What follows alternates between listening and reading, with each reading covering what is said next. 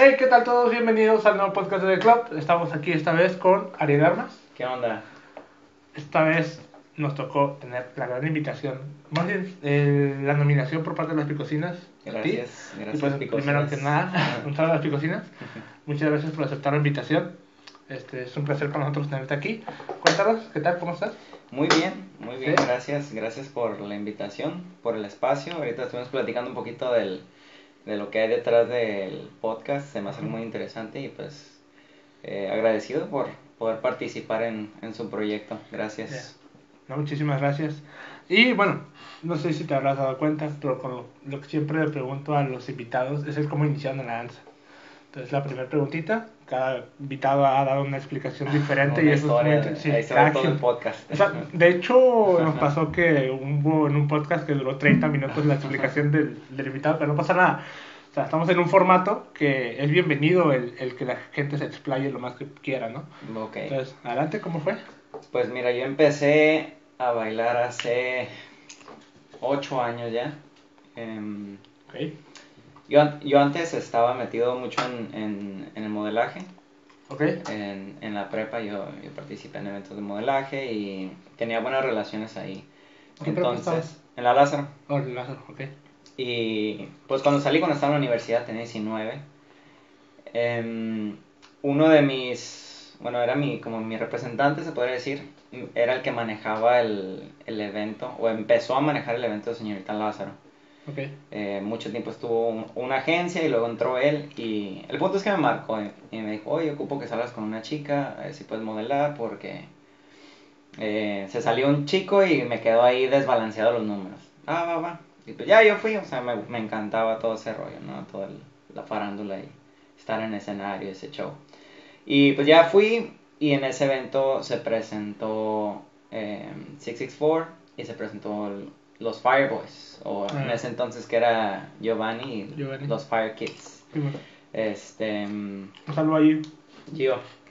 Este, mm, y yo conocía a Randall, que estaba bailando ahí en- con ellos y también estaba participando en el evento de Señorita Lázaro. Ok. Entonces a mí se me hizo muy, muy padre el show que hicieron ellos porque fue un show, ¿sabes? O sea, fue algo que me entretuvo, fue como que música con la que conecté, música popular y no sé, eran movimientos o pasos que, con los que no estaba familiarizado yo. Y, y pues ya platicando en el, en el, en el backstage con, con este Randall, pues empezamos a conversar, me preguntaba cosas de modelaje y yo le preguntaba como, ¿qué, qué onda con el grupo de baile y este rollo? Y me dice, oh, no, deberías de caerle, que yo es bien buena onda y, y que nosotros ¿sabes? bailamos en eventos y nos pagan y así, en antros y todo eso. Órale, chingón. No, pues deja veo, le dije, ya. Y sí me llamaba la atención, o sea, yo, yo nunca, eh, nunca había como tenido un interés grande por la danza, simplemente me gustaba bailar. Y en las fiestas yo era como que el bailador, el que sacaba a bailar a la tía, a las primas y desde chiquito siem- siempre me gustaba ir a las fiestas por a bailar. Todo sudado ahí, todo, pero me encantaba bailar. Y de hecho mi mamá me, me enseñó a bailar cuando tenía como seis años, porque ella era maestra, maestra ¿De de, baile? No, no era maestra Ah. de baile, era maestra de, de educación primaria. Y en una graduación de un grupo que tenía ella, que era más grande que yo, como cuatro o cinco años más grande que yo, me invitó y fuimos a la fiesta de graduación de primaria, o sea, Sí. de esas que se acaban a las 6 de la tarde. y pues ya ahí en, en, en la bola pues me, me estaba enseñando a bailar y cómo bailar como que abrazados y así. Y, estuvo muy chido, o sea, y ya de ahí me empezó a gustar y ella siempre me enseñaba a bailar en las fiestas. El punto es, regresando a lo otro, em, cuando ya platiqué con Randall y pues ahí, ahí me quedó la espinita. em, yo tenía una novia en ese entonces que era mayor que yo. Y le platiqué y me, y me dijo, no, que esos vatos yo los conozco y son strippers y que no sé qué, y no, no quiero que bailes. Y yo como que, ah, pues, X, ¿sabes? O sea, Ya. yo no era algo que me estaba muriendo por hacer y dije, bueno, ¿para qué tengo problemas? En fin, terminamos como al mes o dos meses después de eso por otras situaciones y me quedó ahí todavía como que el interés, ah, voy a ir un día a la clase. Y ya fui, este, fui, era una clase como de cardio hip hop, pero pues no era una clase de zumba, era algo completamente, completamente diferente. estuvo muy padre, me gustó mucho la energía. Este, y no sé, no me sentí tan mal. Ahorita me veo y dije, no manches, ¿qué estaba haciendo? Pero en ese entonces no, no me sentí tan mal y, y, lo disfruté mucho. Y ya al final, a Gio yo la, ya lo conocía, ya lo tenía como identificado de vista por el modelaje, porque él también estaba como que metido en ese rollo. Y en otra ocasión nos había tocado que nos montara un baile, como dos, tres veces fue y ya hubo, no sé, situaciones con, el alto mando y, y dejó de ir. Pero ya lo topaba y él me topaba y como que, ¿qué onda, güey? Que no sé qué y que no, te vi muy bien y no quieres bailar en un evento en el Secut como en, en un mes o algo así. Y yo, arre, sí. Y pues nomás iba a bailar una canción. Este, era, él era maestro de hip hop en una academia, eh, Ericas. Okay. Y era su 25 aniversario. Y pues me dijo, ¿no quieres bailar? Arre, sí. Y pues ya seguí yendo los ensayos, seguí yendo sus clases y me gustó. Y hasta un día antes, en el ensayo general, iba, iba a ser el show que habían hecho ellos en el evento de, Señorita Lázaro, que a mí me gustó mucho ese show. Yo lo veía en YouTube y, ay, güey, qué chingón vaina, todo ese rollo. Y bien prendido con las rolillas. Y, y faltó un vato que se había ido de vacaciones o algo así, no había avisado. Y pues estaba el espacio ahí y me dijo, ponte ahí, ¿te lo sabes? Y yo, pues no, pero me lo aprendo. Y ya pues en el ensayo general medio, medio le seguí.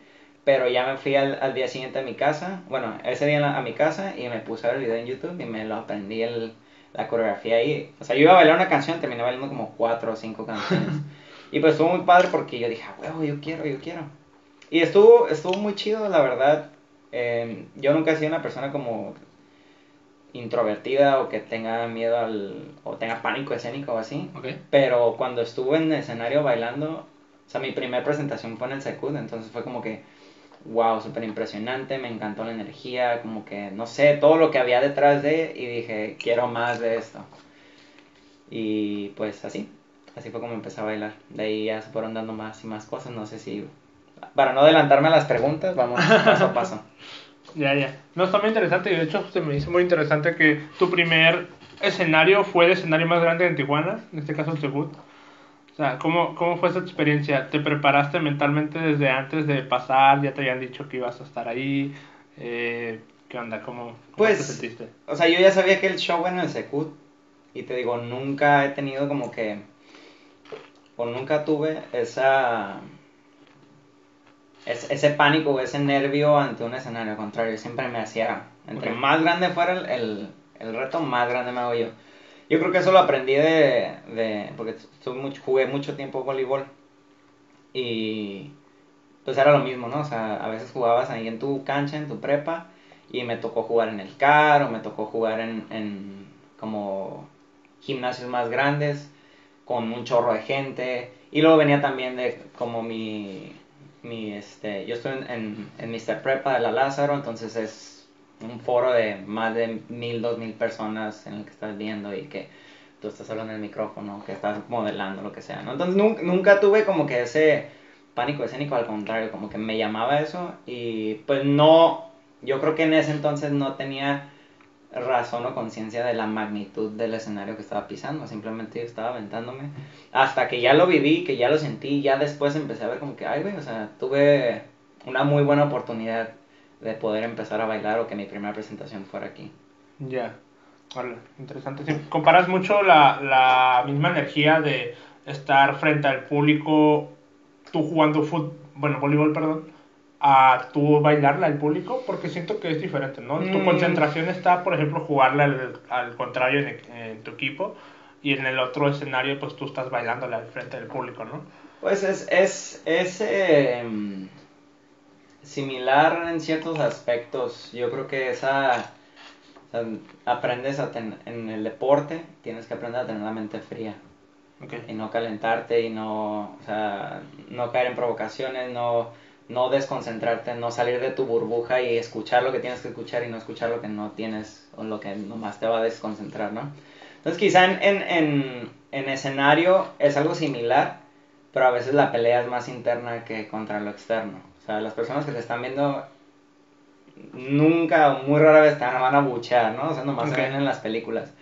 Pero a veces tu yo interno es el que te va a jugar ahí Una mala jugada. Sí, el que te puede decir, empezar a decir cosas y es donde tienes que tener la mente fría para enfocarte en lo que tienes que enfocarte. Ya. Ok, ok, te sigo. Ahora, pasando un poquito más a tu formación, tengo entendido que estuviste tomando clases con, en Culture Shock un tiempo, más no sé si esa fue tu primera escuela o estuviste anteriormente en algún otro lugar.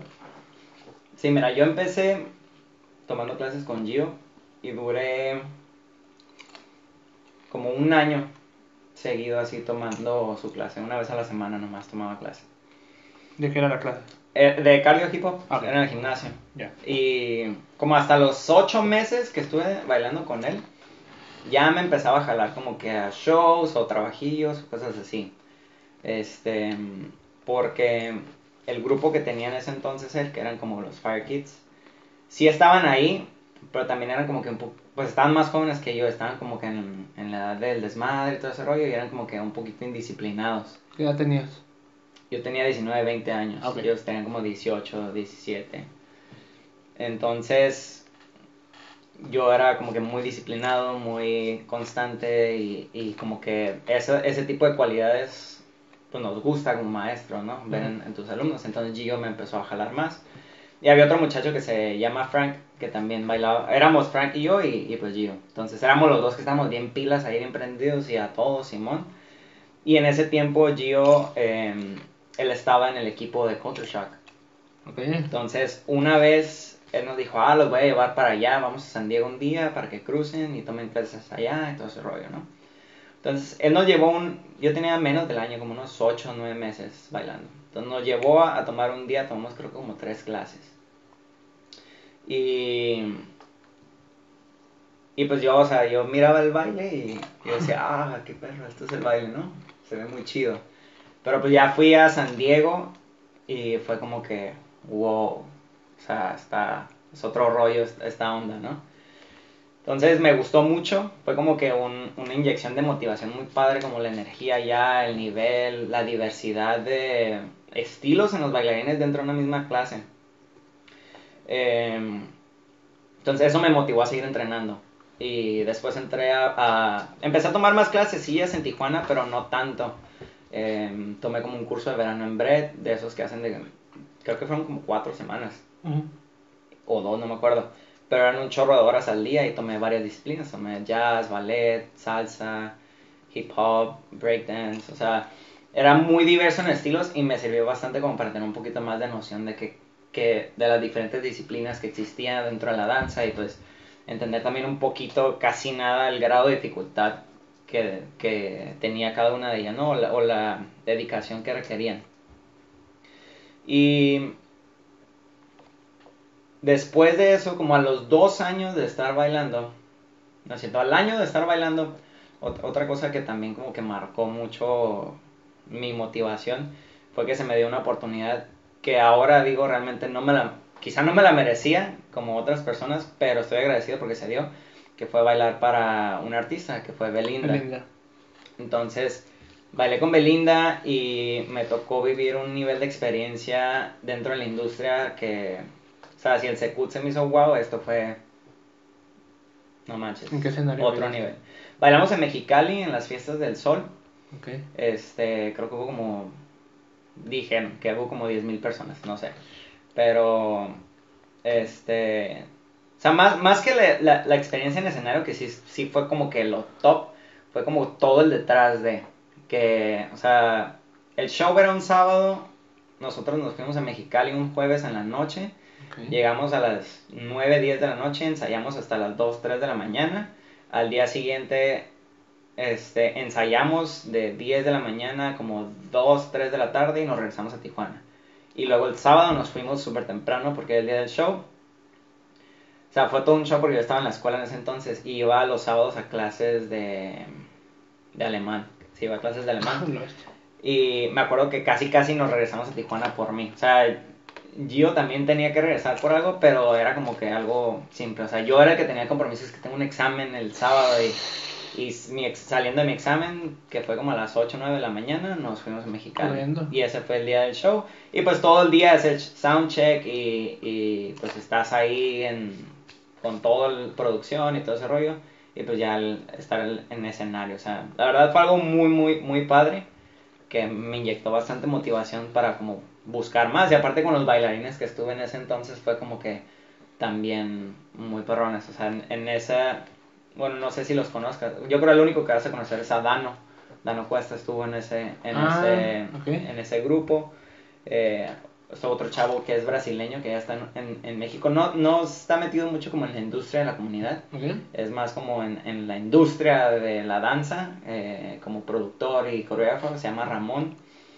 Eh, y no me acuerdo los otros nombres. Había mujeres también muy, muy, muy perronas. O sea, me deslumbró bastante como el nivel porque fue algo muy diferente a lo que yo había visto en, en San Diego. O sea, sí era un nivel muy alto, pero diferente.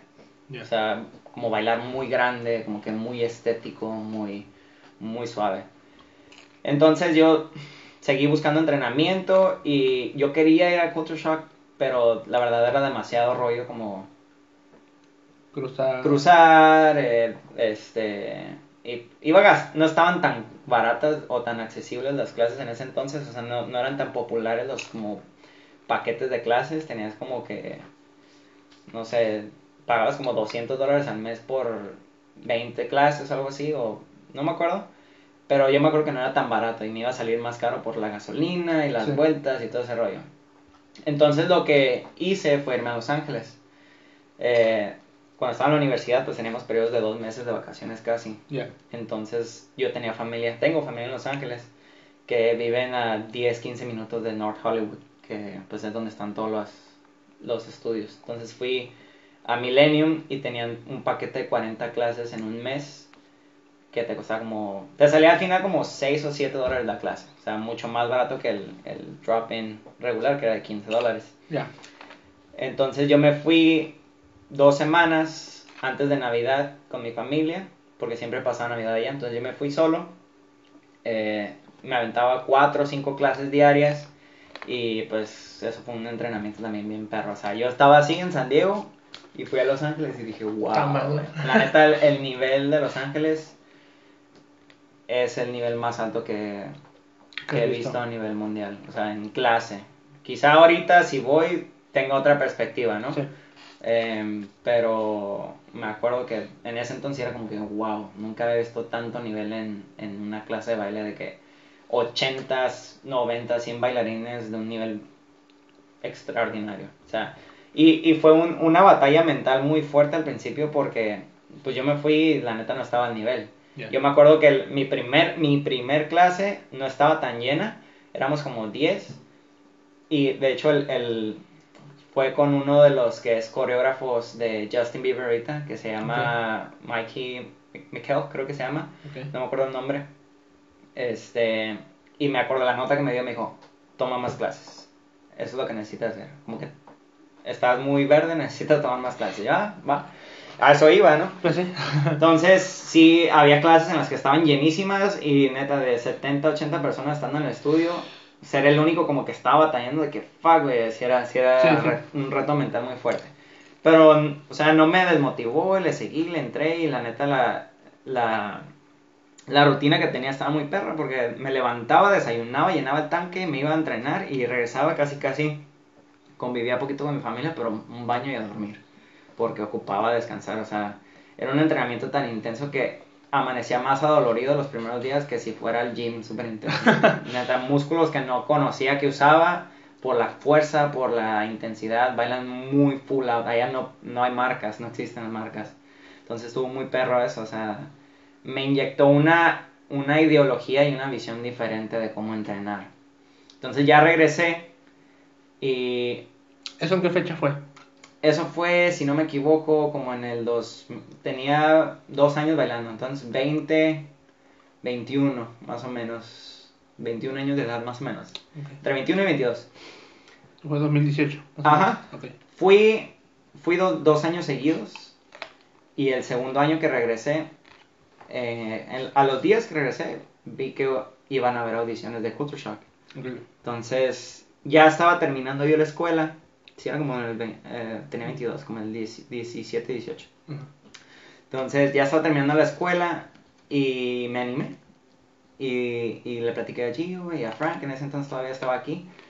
Y, y fuimos a la audición y entramos como... O sea, hicimos la audición, estuvo bien perra la experiencia y entramos como aprendices.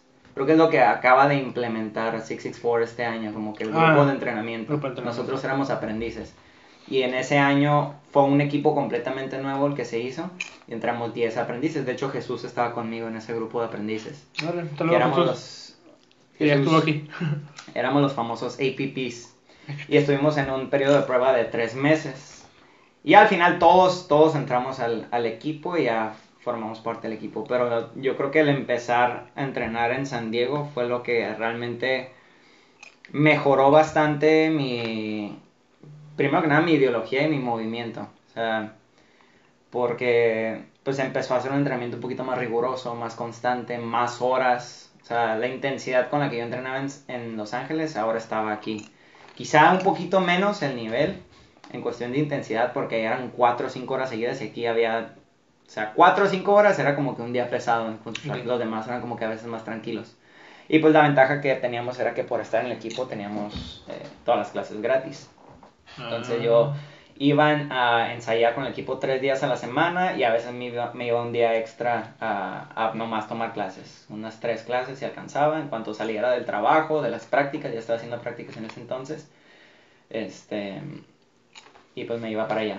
Y de hecho, justo antes de yo empezar a- en, en, en San Diego, yo estaba dando clases aquí en Tijuana. Empecé a dar clases aquí en Tijuana como nivel principiante. Y se empezaban a dar como muchas oportunidades. Daba clases como en tres academias. ¿Qué era 2019? Ah, no, antes de eso, como 17, 18. Ah, ok. Pero la verdad, o sea, yo en ese tiempo no lo sabía, pero no estaba listo para compartir lo que, lo Lo que estaba haciendo. O sea, sí, sí, sí estaba ayudando en cierta forma a las personas que tomaban mi clase, pero realmente yo no estaba preparado para, para enseñar. Entonces entré a San Diego y mejor dejé de dar clases y me dediqué nomás a estar entrenando, entrenando, entrenando. Y pues fue en ese primer año, em, mi primer año en San Diego, había algo que se llamaba, desapareció después, pero por X razones. Eh, había algo que se llamaba Masterclasses. Todos los martes, y era una tradición así bien canija que había allá, venían maestros de fuera y maestros de un alto nivel. O sea, llegó a venir Matt Stefanina. Bueno, Matt Stefanina es algo como de alto nivel. Sí es alto nivel, pero es más comercial, ¿no? Sí. Pero alto nivel me refiero como a Will the Beast, eh, Jojo Gómez, eh, Cassandra, muchos bien pesados en la industria, en la comunidad, como The Poppers, eh, eh, ¿cómo se llama este güey? El Mr. No, ese, ese vato no vino a Masterclass. En fin, venían nombres muy... Yo soy malísimo para acordarme los nombres de los maestros. Por dos. Malísimo. no. Nunca me acuerdo los nombres más que como que hubo una interacción muy personal un- o al- algo en lo que conectamos. con- sí, o sea, nomás así me, me acuerdo los nombres. Este. Y pues en esas masterclasses a mí me iba bien. O sea, porque pues, siem- siempre, o la ideología del- de, la clase en, en una ciudad grande o de industria es que hay grupos selectos al final. Entonces, Sí. un grupo selecto es como para medir tu, tu capacidad. Y a mí no te miento, de 10 clases en 8, en 8 me elegían para grupos selectos. Y yo no tenía un nivel que tú digas, ah, este güey está bien cabrón. Ya. Pero tenía algo que los maestros veían. Y de hecho, una de ellas fue Tassandra Chávez, que estaba armando el grupo selecto y se me quedó viendo y dijo, no sé qué tienes, pero te quiero volver a ver bailar. O sea, y me pasó. Y, y así, o sea, me empezó a ir bien en ese sentido en el que yo dije, es que si le meto más, o sea, en todo mi, mi, mi camino, mi carrera dancística, se empezaron a dar como que muchas cosas chidas que dije, es que si le meto más, puedo también sacar más, ¿sabes? O sea, si le invierto más tiempo, más energía, más esfuerzo, más dinero, lo que se necesite, puedo sacar más, más, este, cosas gratificantes, ¿no? Y, y pues, no sé, en, en ese tiempo fue donde empezó a desarrollarse la idea en mi mente, es que quiero ser bailarín profesional. Yo acabo de terminar mi carrera de ingeniería y estaba haciendo mis prácticas, y no es que ya me habían contratado ahí. Y en ese entonces todavía vivían mis padres y yo les platiqué, ¿sabes qué? Tengo esta idea, tengo este plan, voy a trabajar tanto tiempo para agarrar experiencia, voy a ahorrar y después me voy a salir aprovechar que mi cuerpo ahorita está joven y dedicarme full a la danza. Al cabo la ingeniería ahí está, va a estar para siempre, no me afecta y ahorita esto me está gustando porque yo tenía una rutina donde me levantaba a las 6 de la mañana para ir a trabajar, salía a las 5 y media, 6, salía corriendo a comprarme unos tacos, si me iba bien, salía temprano, salía a comprarme unos tacos ahí cerca o un teriyaki o lo que sea, y vámonos a la línea porque mi primera clase era a las 7 y media. Y pues de mi trabajo a la línea eran 15 minutos, más la línea, más 20 minutos a San Diego, entonces pierdo ahí casi 40, 50 minutos. La ventaja es que eh, tenía Sentry, entonces no me tocaban las normales. Hacía 15, 20, a veces 30 minutos de, eso. Y siempre llegaba tarde a las clases en San Diego, ya me conocían por eso. Pero pues también entendían y me brincaban el paro. O sea, el, el tiempo máximo que tenía eran 15 minutos y a veces llegaba a 20, me daban chance porque sabían que venía desde, desde allá. O a veces los maestros ya me conocían y como, eh, pasa, no hay pedo. Este. Y pues te digo, iba a las 7 y media, tomaba una o dos clases dependiendo del día y mi ensayo era de 9 a 12. Y si teníamos una presentación cerca, a veces iba a 12 y media, una, lo más tarde que salí del estudio fue un día a las 2 de la mañana. Y tenía que regresar, 40 minutos de regreso hasta mi casa, a acostarme y vámonos al día siguiente a un baño y a trabajar, ¿no? O sea, siempre en el trabajo me acuerdo que me decían... Esto era entre semana. Ajá, entre semana. Me decían, no te, no te duermas, güey. sí, sí, sí, estoy despierto. Pero, o sea, llegué a un nivel así de exigencia donde dije, bueno, ocupo un break de, de mi trabajo, hice mi plan y desarrollé todo eso. Y yo entré a Culture Shock en enero del 18, si no me equivoco. En diciembre fue la última vez que fui a, Los Ángeles. Okay. Pasé mi segundo año en Culture Shock y en diciembre de mi segundo año volví a ir a Los Ángeles. Y fue una experiencia completamente diferente. O sea, dos años entrenando en San Diego la última vez que yo fui a, Los Ángeles, yo era de los que no les salía nada. Mi segundo año yo salía en grupos selectos en Los Ángeles. Entonces, como que todo ese entrenamiento, todas esas horas estaban dando fruto de verdad, ¿no? Sí. Y se empezó, en el camino se fueron dando muchas oportunidades. O sea, volví a bailar con Belinda, este, y ahora fueron dos shows y fue como que mucho más completo. Ya no era como que, ah, son los locales, ya son parte del, del, del grupo y nos llevan al hotel y todo ese rollo. Este, y también en San Diego se dan muchos, muchos eventos. Me tocó bailar en el Falcon Stadium, me tocó bailar en, en, eventos como privados con de gente de mucho dinero, casas, mansiones así enormes. Y como que empezó a desarrollarse en mi mente la, la ideología de que es que esto es lo padre de bailar. O sea, sí lo, lo chido de bailar es lo que sientes cuando bailas, pero pues si, si realmente eso fuera lo importante, estaríamos bailando todo el día. O sea, sería como respirar, ¿ah? es que no puedo, no puedo dejar de bailar porque es lo que me apasiona, lo que... Sí, sí está muy chido eso. Pero lo más importante o lo más padre para mí es lo que te trae la danza a tu vida, la ideología, el, de la conciencia de tu cuerpo, las personas, las, experiencias, todo eso, o sea, para mí se volvió como que en vez de llenar una vida de logro, quiero llenar una, una vida de experiencia, ¿no? Y, y pues fue como que moviéndose ese rollo y me gustaba bastante mi trabajo, o sea, yo amaba, amo mi carrera, siempre me fue muy bien en la escuela y, y, y también me iba muy bien en mi trabajo, pero fue como que llegó un punto en el que ya si quería seguir en, creciendo en cualquiera de los dos ámbitos, tenía que sacrificar del otro. Entonces el que decidí sacrificar fue el que podía esperar. Porque pues mi cuerpo en cinco años no va a ser el mismo que es ahorita. Sí. Y, y pues yo ya estoy grande realmente para apenas empezar a, aspirar a una carrera bailarín profesional. Sí. Que pues ya, ya tengo cierta experiencia, pero meterme de lleno a esta edad, pues ya estoy grande. Es como que mi, el, entre los 25 y 30 años es el, el, la edad de, de mayor apogeo de un atleta, entonces es como que el momento indicado, ya no puedo perder más tiempo.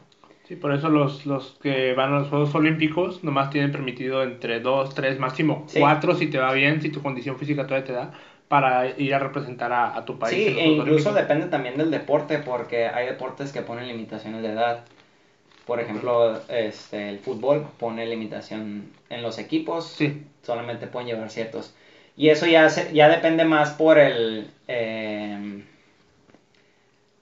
la, la cuestión del, del deporte desarrollado profesionalmente, ¿no? O sea, entonces dice, yo creo que las, esas limitaciones están relacionadas con ya influencias políticas y económicas, ¿no? Pero anyways, el punto es ese, que, que sí, o sea, incluso un atleta que va a los Juegos Olímpicos, cuando van iniciando su carrera en Juegos Olímpicos, tienen como 18, 20 años. O sea, tú ves güeyes ahí de 22 años, yo veía 25 años, no manches, que estoy haciendo mi vida, ¿no? este, pero sí, o sea, yo empecé a los 19 y si te pones a pensar, a esa edad ya hay bailarinas profesionales que tienen más de 10, 15 años bailando. Entonces, fue como que me tengo que poner las pilas, ¿no? Y tengo que entrenar más de lo que entrenaría alguien normalmente y pues seguir, seguir, seguir, seguir, seguir. Entonces seguí entrenando en, en, en, en, en Culture Shock. Yo puedo decir que ahí es donde, o sea, yo le debo mi inicio a, a Gio. Gio me, me dio una, una cantidad enorme de herramientas que no aprendes en ninguna otra parte aquí en, en Tijuana o en ningún otro estudio que ni siquiera son como cuestiones técnicas de la danza, sino cuestiones como de performance. Cómo ser un, un, entertainer, ¿sabes? Cómo, cómo, cómo entretener con tu danza, cómo vender tu movimiento de manera estética, cómo ser agradable a la vista. Este, mucha como personalidad al bailar, mucho bailar súper grande, súper full out. Entonces, ya mi, mi, desarrollo como más técnico de fundación y todo eso, yo también lo, lo aconsejo, lo atribuyo como a, mi tiempo que estuve en Culture Shock, porque ahí aprendí disciplinas, aprendí como que todo lo que era bien, la cultura, el hip hop, todas las controversias, todos los estilos, qué es hip hop, qué no es hip hop, este, y qué otros estilos están dentro de. Entonces también me tocó una etapa donde estaba muy fuerte lo de eh, urban choreo y que no, mejor no urban, que hay que llamarle solo choreo y todo eso. Entonces o sea, sí fue bastante aprendizaje en la, en la cuestión técnica. Entendí que había una, dos mundos separados dentro de la danza, que uno era la industria y otro era la comunidad, y que se manejan con ideologías y, y, principios completamente diferentes. Saber identificar qué es qué, porque tú puedes decir, ah, es que es una clase de baile es comunidad. Pues no, depende de dónde sea. Si es una clase en San Diego, tu energía va a ser muy diferente a una clase en Los Ángeles, una clase en Ciudad de México, una clase en Nueva York, o en Tokio. O sea, depende en qué lugares tomes clase. Entonces, eso también es algo súper importante de saber definir a dónde estás yendo a tomar clase para saber con qué mentalidad entras. Porque una ciudad grande donde está apegada a la industria, pues hay mucha más competitividad.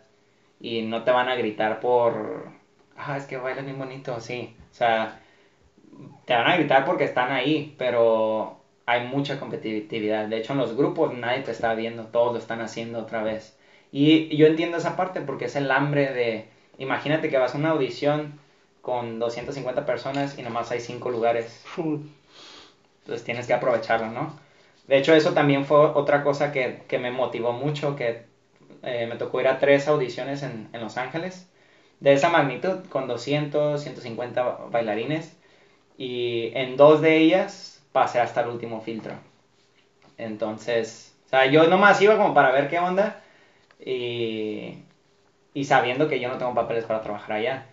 Pero quiero ir a medirme, ver cómo está el rollo y, y, en dos de tres me fue muy bien. En la que no me fue muy bien, la verdad era porque no me sentía a gusto con, con la coreo que bailaron y no era el estilo de bailarín que estaban buscando o el tipo de bailarín que estaban buscando. Entonces, eh, sí, como que esa mentalidad competitiva, saber cómo adecuarla en el área en la que estés. Y y pues ya, eso fue casi, casi todo mi entrenamiento. Yo tenía planes de dedicarme full a la danza, pero pues vino la pandemia y ya de ahí fue donde cambiaron todo. Ya. ¿Cuándo fue tu último lapso de entrenamiento? ¿Fue en 2019? Mm. ¿O principios de 2020? Yo me salí del equipo de Culture Shock en, en el 19. Sí, el, eh, yo me salí de trabajar en octubre del 2019. Me quedaban dos meses de, de mi temporada. Y pues terminé full entrenando allá.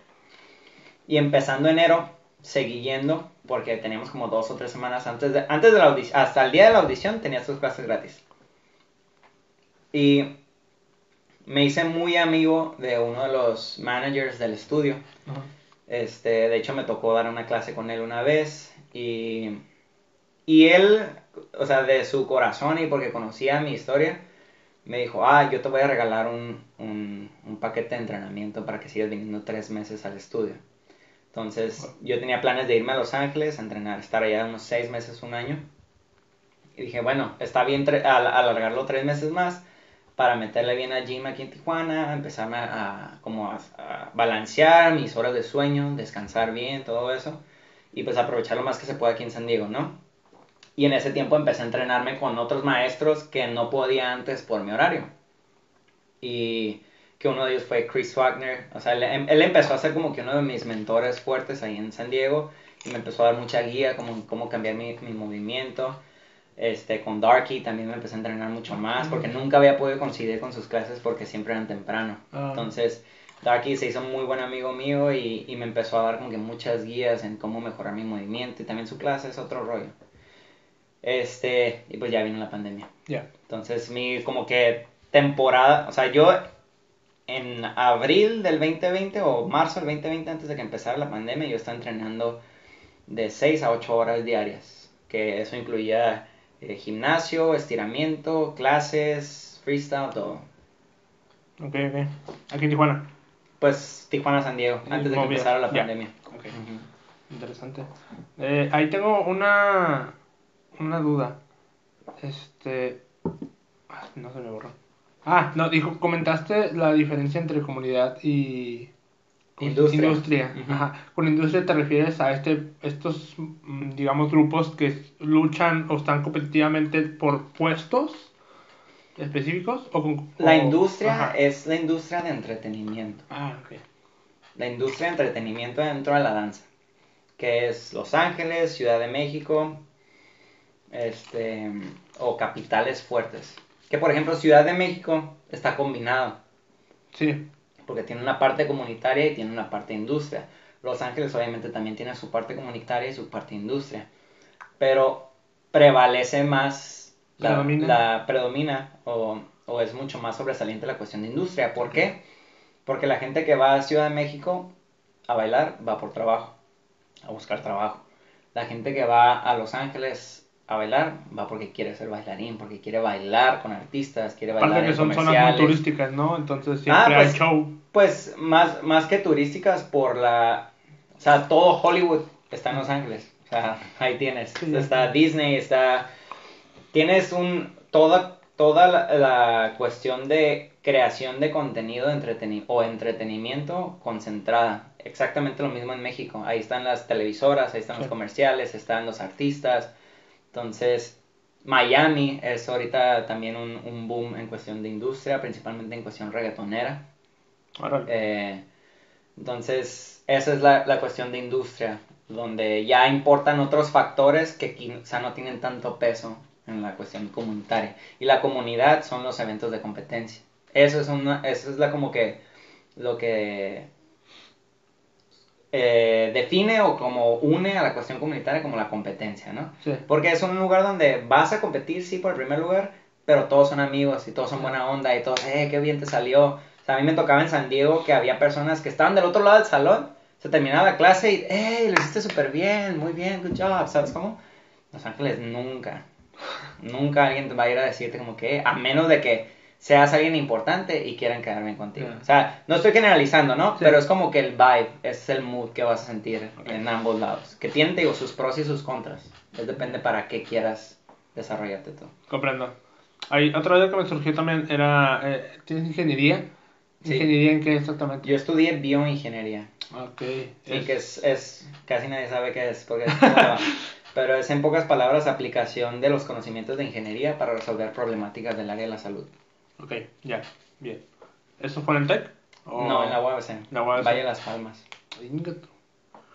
¿Para qué lado de Tijuana vives? Yo vivo por el CETIS, en el lago. Ah, ok. Céntrico. Geográficamente es céntrico. Sí, geográficamente céntrico. Ahora, chido. Va. Y lo otro que te quería preguntar era, ¿siempre tuviste el apoyo de, tu, de tus padres para cuando tomaste este tipo de decisiones de que, sabes que la, la ingeniería la voy a dejar a un lado, me voy a ir por la danza, o tuviste complicaciones ahí a la hora de Mm, no, yo creo que, o sea, de una u otra forma siempre tuve el apoyo de mis padres. Y yo siempre lo digo, sin ellos no, nada de lo que quizá tenga el día de hoy, de lo poco que tengo el día de hoy, sería posible. Em, simplemente fue un trabajo que yo fui desarrollando. Yo creo que durante toda mi vida les fui demostrando, o más bien ellos se fueron dando cuenta que cuando a mí algo me gustaba, yo me apasionaba y me metía y lo daba con todo. O sea, así empezó. En la escuela siempre me fue muy bien. O sea, yo siempre fui como primer lugar, 10, 10, 10. O sea, nunca fue un problema para mí y no era algo que me costaba porque me gustaba. Ya. Em, empecé a jugar voleibol y también me empezó a ir bien. O sea, ellos veían como yo siempre daba un extra y lo que yo me comprometía lo cumplía o lo más cercano posible a eso, ¿no? Después empecé a, a jugar este, tenis de mesa en la universidad Órale. y también me fue muy bien, o sea, no era de los que se quedan nomás a jugar retitas, no, yo entrenaba tenis de mesa en mi casa y compré mi raqueta y entré al equipo de la UABC y fui a estatales, o sea, en dos, tres años me preparé un chorro, o sea, yo quería irme a Alemania, eso sí fue algo que estuvo fuera de mi control, pero también ellos se dieron cuenta que yo me moví, yo me preparé, tomé clases de alemán y todo ese rollo. Em, después, hubo un tiempo en la, en la, de- en la universidad, en unas vacaciones, entrenando voleibol me lastimé el tobillo. Ok. Y pues inmóvil, como dos meses. Y empecé a jugar Yu-Gi-Oh! Por Ah, hobby. Por hobby. Y me empecé a engranar hasta que me metí compe- competitivamente. Y empecé a ganar torneos en Tijuana. Empecé a viajar para jugar torneos. Yugi. Ajá, conseguí un patrocinador, o sea, yo, mi mayor logro, nunca fui como que top en Yugi, pero me iba bien en torneos grandes.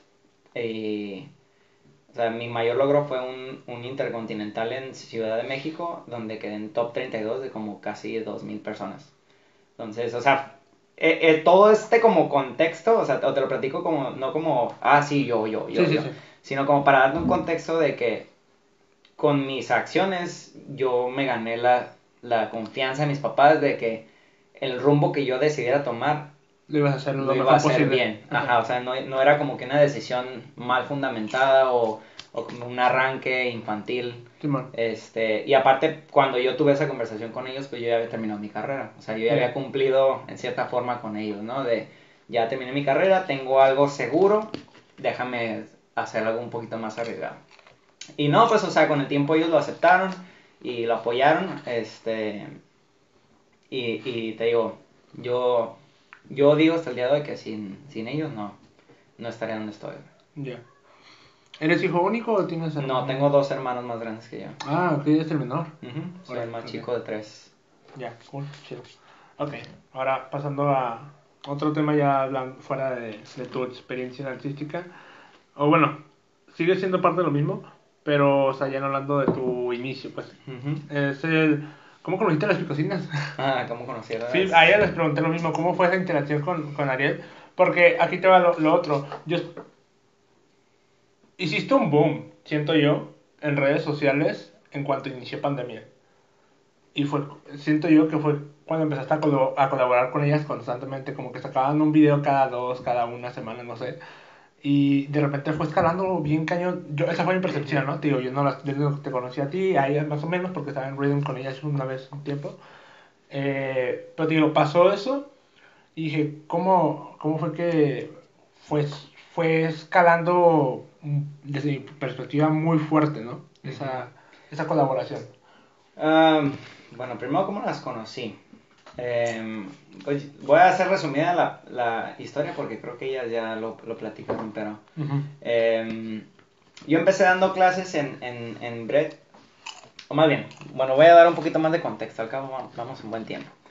Em, yo empecé en, en la pandemia, empezó la pandemia yo empecé bien pila, así, voy a entrenar en mi casa, bailar, tomar clases en Stici y hacer todo este rollo y así, gimnasio en mi casa, pesas, lagartijas, lo que sea, estirar y así. Y pues como todos, poco a poco se fue perdiendo la motivación, ¿no? Porque pues estabas encerrado, estabas como que con cierta frustración y que nomás alargaba la fecha, ¿no? Entonces ya cuando pasó como que la parte crítica donde empezábamos a medio activarnos, eh, empezó a haber clases, empezó a, tom- a dar G otra vez sus clases, empezó a, a abrir y todo ese rollo. Y yo traía ya tiempo atrás como que intención de empezar a crear y, y como empezar a, a- a hacer contenido más mío, ¿no? Porque sí estuve muy metido en redes sociales y estuve mucho tiempo como metido en la farándula de redes sociales o todo ese rollo. Pero eh, era otra parte de las redes sociales que realmente no era lo que me atraía a mí. O sea, estuve varios meses em, trabajando con el equipo de Badabun y estuvimos haciendo video con, con Kim Chantal y todo ese rollo.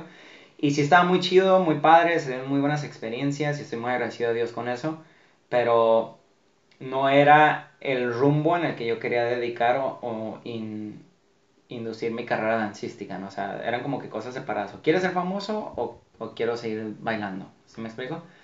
Entonces yo quería como que empezar a desarrollar cosas mías y pues tenía conocimiento de un poquito de, de como esta producción de videos y desarrollo de cosas, ¿no?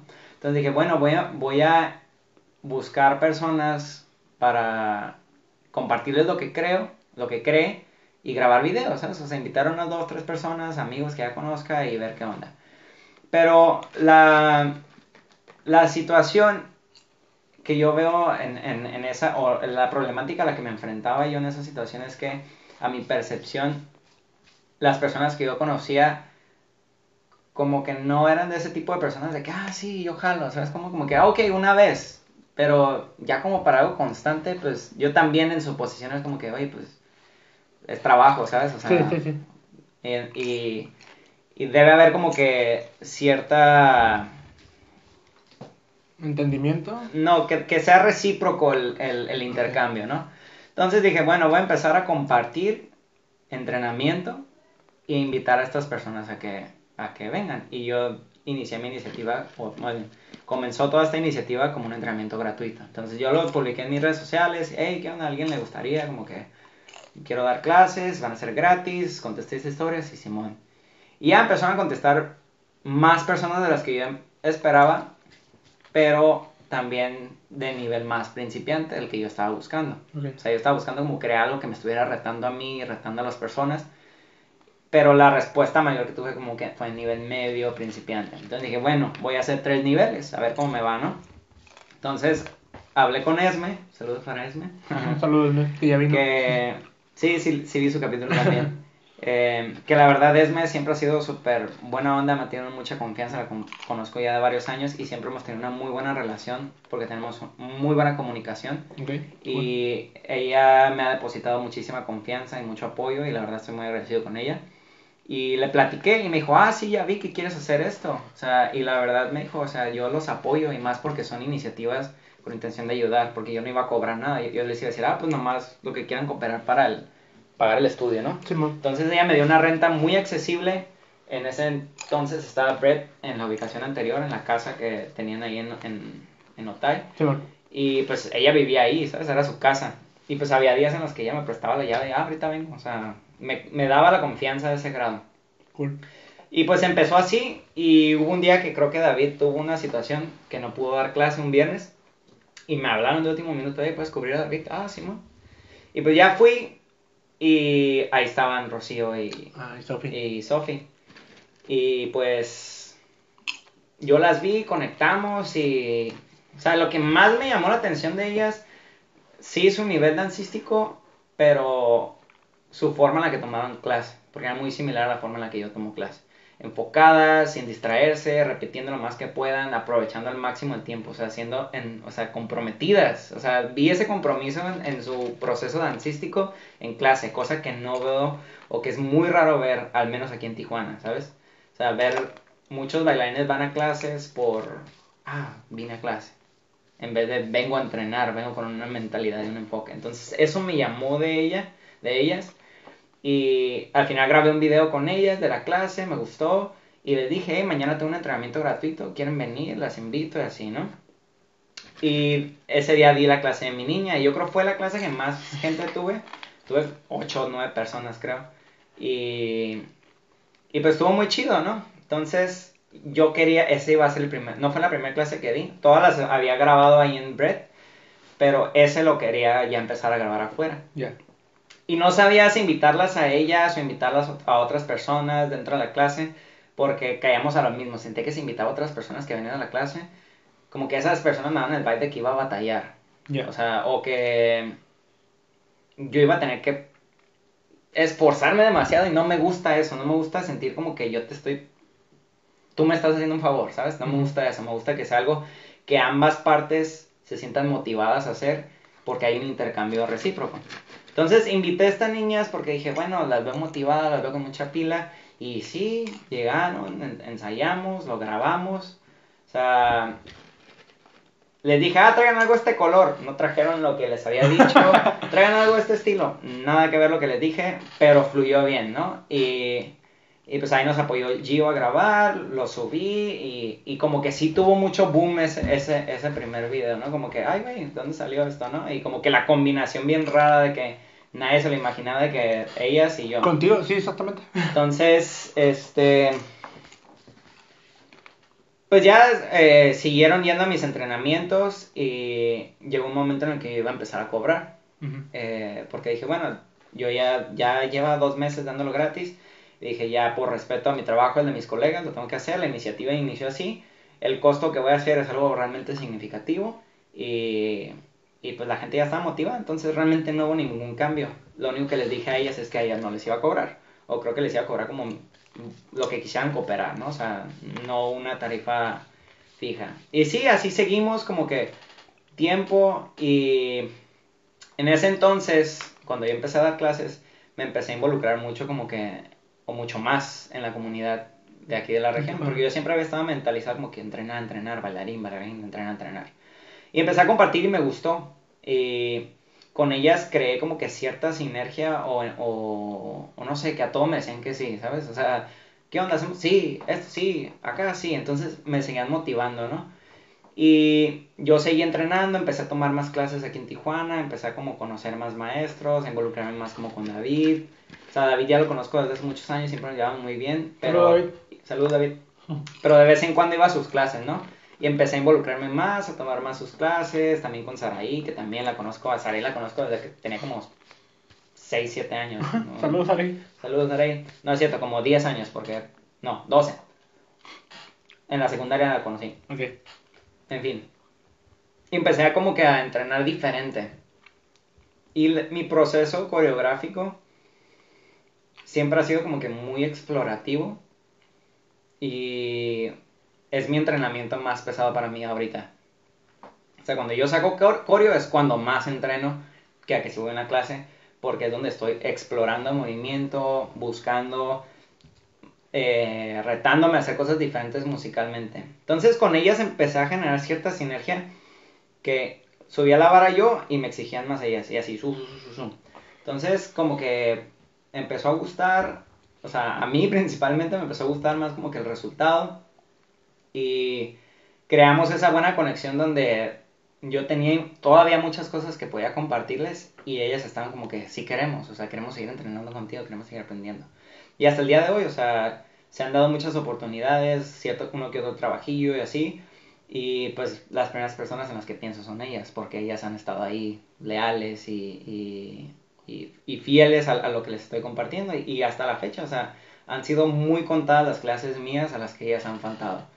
Y siempre están ahí dando apoyo, dando energía. Entonces, como que esa, esa sinergia se vio reflejado en, en la creación de nuestro contenido. Porque todo fluía muy chido. Entonces, eh, hasta la fecha casi todas las clases que he, he, dado las he grabado. Ha habido contadas que no. Pero sí, de una u otra forma buscamos cómo grabarlas y hacer algo diferente y buscar cosas así. Entonces así es como se dio y, y la verdad es que algo muy orgánico, muy natural, como que esta relación que tenemos y, y esta energía donde estamos sumando, sumando, sumando, sumando y aprendiendo constantemente. Yo también aprendo mucho de ellas este, y me exigen mucho y, y me exigen en el sentido de, de, es que tengo que ser mejor para poderles seguir enseñando algo, porque ahorita ya está llegando el punto en el que pues es que ya son menos las cosas que tengo para enseñarles, ¿sabes? o ya es como que más específico, más, más así. Y pues me han ayudado bastante a como generar, han sido mis conejillos de India.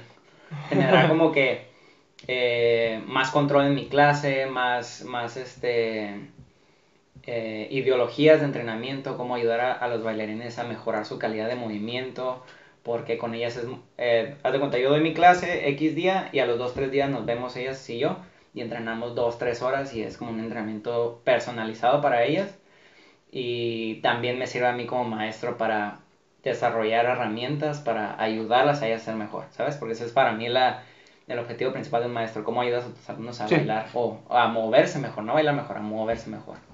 Ya. Va, va, va, súper. Ok. Pero, a ver, por ejemplo, ahí te comentaba yo. Bueno, más bien voy a saltar un poquito a, a esta pregunta. Y es de que te comenté ahorita al inicio de esta pregunta de que yo miré que hiciste un boom en redes sociales, ¿no? A Ujú. través de estar colaborando con ellas. Y algo que yo noté mucho y sigo notando, y no sé si se dio por, por causa de eh, colaborar con ellas o ya lo tenías desde antes, pero tienes 16 mil seguidores en Instagram. No, yo tenía más. Yo tenía, o sea, eso se dio por el tiempo que estuve en Badabun. Yo tenía como veinte y Ok. tantos mil seguidores. Entonces, ¿cómo es que fue decreciendo? ¿Por qué decreció? Ah, por lo que te dije que el, los mundos son diferentes. O sea, por ejemplo, el público que sigue a Badabun, o que seguía en ese entonces, eh, es, son personas que están como que buscando información, morbo, chisme, Ok. cosas así, ¿no? Entonces, si un, si un día X persona sube un video contigo y luego una historia y luego estás en sus fotos y luego así es como que, ah, voy a seguir a esta persona porque este me va puedo obtener información de esta persona que me interesa, ¿no? Entonces, el día que dejas de estar saliendo en las fotos, en los videos de estos y que vuelves a toparte en el feed o en las historias de esta persona es como que, ah, no me acuerdo quién es o no sé, no, ni siquiera sé por qué lo seguí, ¿sabes? Y desafortunadamente el algoritmo de Instagram no ve eso como algo bueno. Entonces es donde yo entendí que no quería ese tipo de fama porque no iba a ser por mí, iba a ser por alguien más. Ya. O sea, me iba a estar apalancando de alguien más para ser famoso. Y realmente no era algo que me iba a dar a mí a cierta satisfacción. Al contrario, me iba a estar deprimiendo porque, ay, mira, cada vez bajan más mis números. Y pues, no, o sea, al contrario. Todo ese boom que he tenido me ha servido para mantenerme y para que ahora los seguidores que estoy ganando sean por mí. Sí, ¿sabes? O sea, no trabajo. por, ajá, por, por, por mi trabajo y que mi trabajo hable por, por mí. Entonces, em, sí, o sea, la primera vez que, que yo bailé con, con Kim, este, y que nos subió a una historia, 24 horas, yo gané como 7000 seguidores. Yo tenía 6000 que había conseguido como de manera orgánica yo. Este, y subí como hasta 13000 y pues ya seguimos ahí en, el medio con ellos, conocimos otros influencers que también nos compartían, estuvimos en la gira con Badabun. Entonces, pues llegó un momento en el que terminó subiendo como hasta 20, 22 y cuando nos compartían artistas, que antes tenía un poquito más de boomes, ahorita ya si te comparten ya no tienen tanto, tanto pegue. Pero antes que nos compartían artistas, como que en videos de clase o cosas así, pues eso también ayudaba a que... Que así es como orgánicamente yo había empezado a subir mis seguidores. Mi trabajo, yo le llegaba a ver a un artista y lo compartía. Ok, con razón. Y, de hecho, yo platicaba con, con David, llegamos a platicar un poquito de temas de acerca de redes sociales, ¿no? Ujú. Y me dijo, ¿sabes quién estaría muy chido que platicaras de redes sociales con, con Ariel? Y dije, ¿por qué? No sé, siento que él va a tener algo que comentar. Bastante lo que quieras saber. A ver, porque por ejemplo, tus redes. Mira, me he estado fijando en muchas cosas. En Instagram, sobre todo. Eh, Saraí recientemente subió un video bailando. Pero el video lo subió de diferentes maneras. Lo subió primero como cuadrado, de los videos que abarcan un minuto. Y luego lo subió como un reel, pero nomás recortó un pedacito del mismo video. Obviamente, los formatos. eh, la manera en la que llegas a la gente es, diferente. Porque, por ejemplo, los reels los, al- los alcanzas a ver de manera orgánica mientras estás haciendo scroll. Pero los, los videos que son cuadrados los alcanzas a ver solamente si vas al buscador y agarras un video cuadrado que te aparece ahí de los del minuto y se va moviendo solito hacia abajo cuando termina cada video. Y también te llega a ver a, llegas a ver contenido orgánicamente de esa forma. Ujú. Pero ahorita la, de manera la más accesible y es que tiene el botón exactamente abajito de Instagram para empezar a ver reels, ¿no? Entonces como la manera más orgánica de llegar a gente. Y las que más views llegan a tener también. Pero tú, ¿tú qué opinas? ¿Cómo, ¿Cómo consigues tráfico orgánico en Instagram? ¿O qué piensas de, de Instagram en general? ¿Qué trae? Es, es algo muy complejo. ¿Ok? Es algo muy complejo que cambia día tras día, semana con semana. Y si realmente te quieres comprometer a ser un creador de contenido, tienes que estar muy bien informado y conocer de dónde viene el algoritmo, cómo se ha comportado años atrás, cómo se comporta ahorita, qué herramientas tienes, para qué sirve un hashtag, para qué sirven las Ajá. etiquetas, este, qué tipo de formato de video debes de hacer, eh, no sé, al grabar un video, cuántos frames por segundo debes de grabar, qué calidad debes de hacer, eh, qué efectos son buenos, qué efectos no son buenos, qué tipo de música es buena, etcétera, etcétera. Entonces todo esto es contenido comercial, consumible.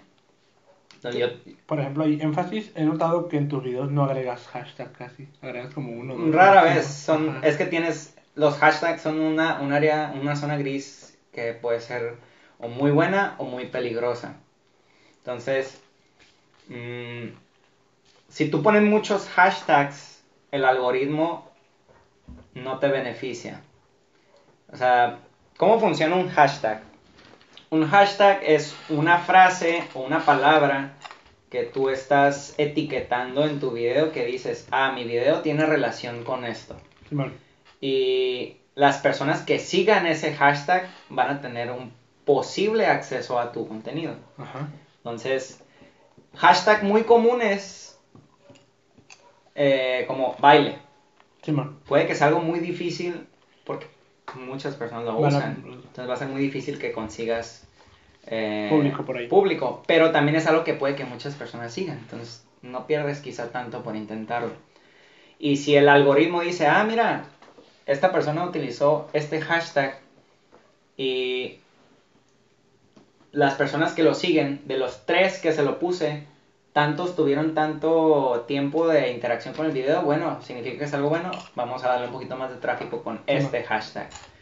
Pero, ah, ¿sabes qué? Puso este hashtag que la verdad no, quitémosle el tráfico de este hashtag. O sea, el algoritmo es algo demasiado complejo y te sorprenderías de las cosas que tu teléfono puede darse cuenta cuando tú ves el contenido.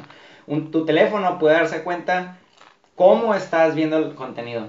Porque, o sea, hay, hay, personas que tú vas, te vas a meter tu feed y le vas a dar like nomás por la persona que es y ni vas a ver el contenido. Eso a veces no es bueno. Porque Instagram se da cuenta que, ah, está dándole like porque conoce a la persona y porque hay una relación, pero realmente no le interesa y no me está cautivando el contenido para que la persona permanezca en la plataforma. ¿Qué es lo que quiere la, la, Instagram? Que permanezcas en la plataforma. ¿Para qué? Para que pueda publicitarte más cosas y cómo podemos monetizar a través de ti. Claro. Tú eres el producto. Entonces, em, saber utilizar las herramientas y saber adecuar tu contenido que sea de manera, una, entretenida y dos, que vaya a cautivar atención de público en general, es algo súper importante para que tu, contenido, sea, sea, orgánico y que pueda seguir, seguir poniéndose en la plataforma.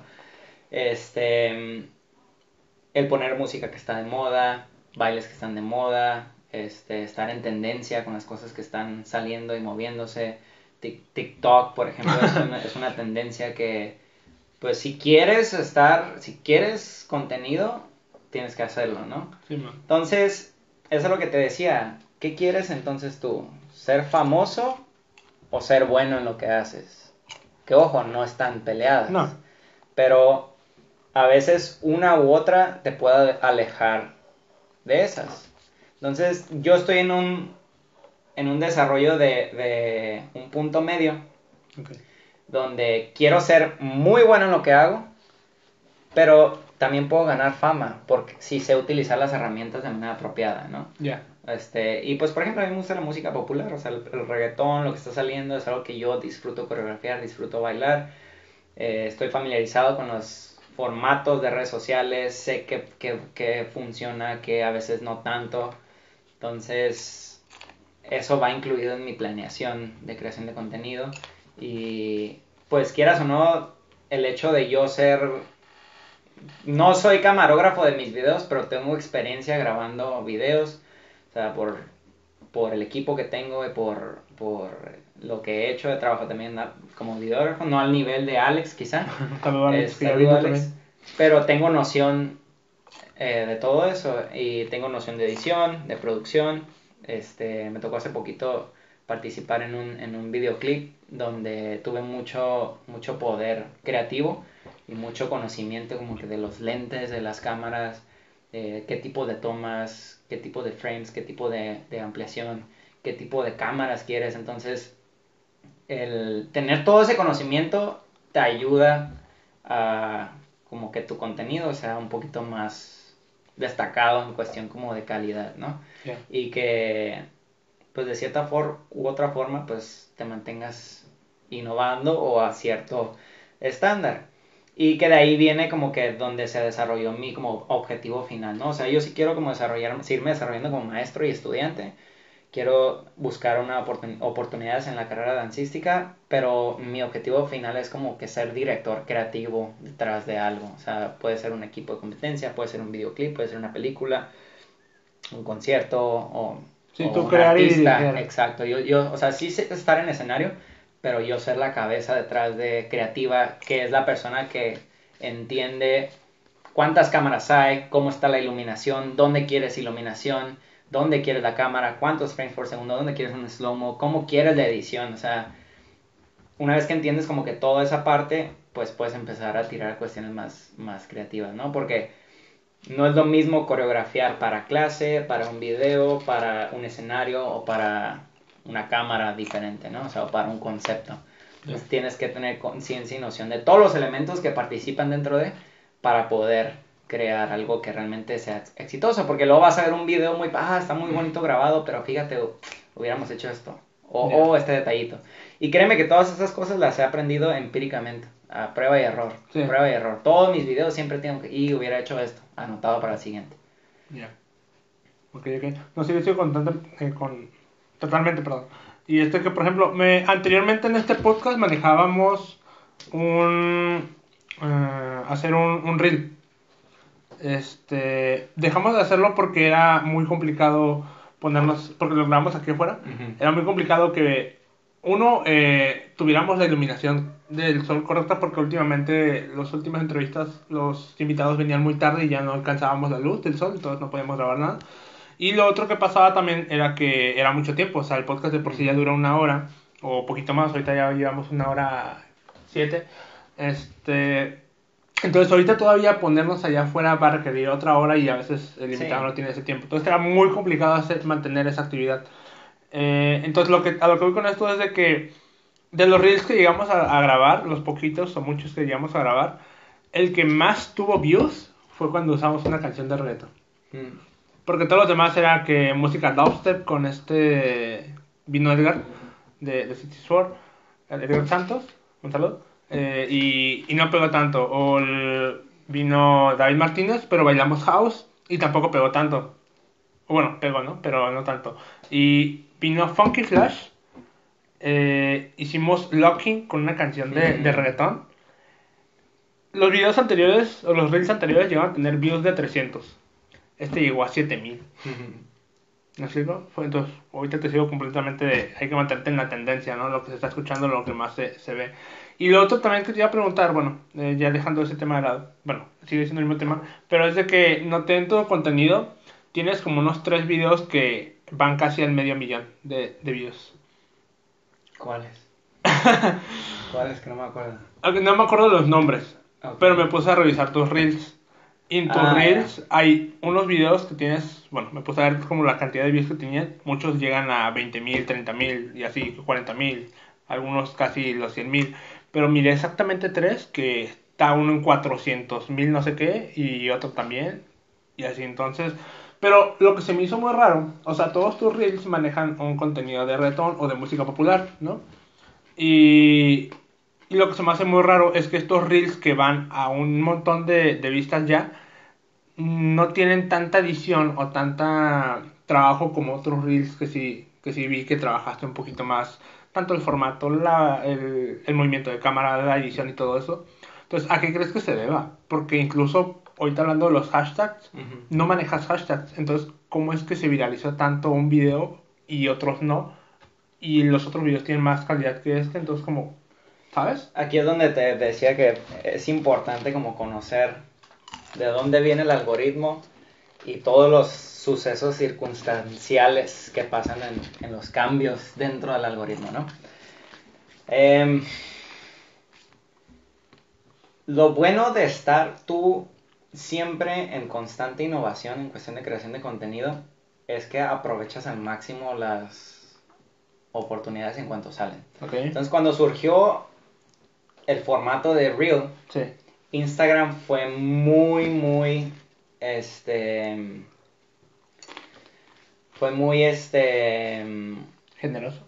generoso o apoyó bastante a las personas que creaban buen contenido En en, en Reel. Y buen contenido era algo que era mucho más fácil de identificar o más rápido de identificar, porque casi nadie hacía Reels. Y si veías un buen Reel, era como que, ah, de volada, destácalo este, ¿no? Y lo mandaban y pum, pum, pum, se hacía viral. Viral, ¿no? Pues un medio millón de views realmente no es algo viral ahorita. Algo Bueno. viral es un billón de views. Este. Entonces, entender todos esos cambios en la plataforma y estar como ahí es algo que ayuda bastante. Pero aquí es donde regresamos a temas que son muy delicados. Porque imagínate cómo, cómo me sentiría yo como creador de contenido. Sí. Si subo un, un reel, eh, perdón por la palabra, pero así bien caguengue, ¿no? O sea, Mediocre. Ni, ni me bañé ese día y fue ahí afuera de mi casa y llegó a un millón de views. Y produzco un, un video pasado de lanza al día siguiente, seis horas de grabación, cuatro horas de ensayo y no llega ni a mil views. ¿Cómo crees que me siento yo? No, sí, está de la patada. Mal, ¿verdad? Sí. Pero ahí es donde viene algo bien importante, en, en- y esto es como que ya ideología o psicología, pero nosotros no podemos controlar lo que sucede al- afuera de nosotros, pero sí cómo nos hace sentir.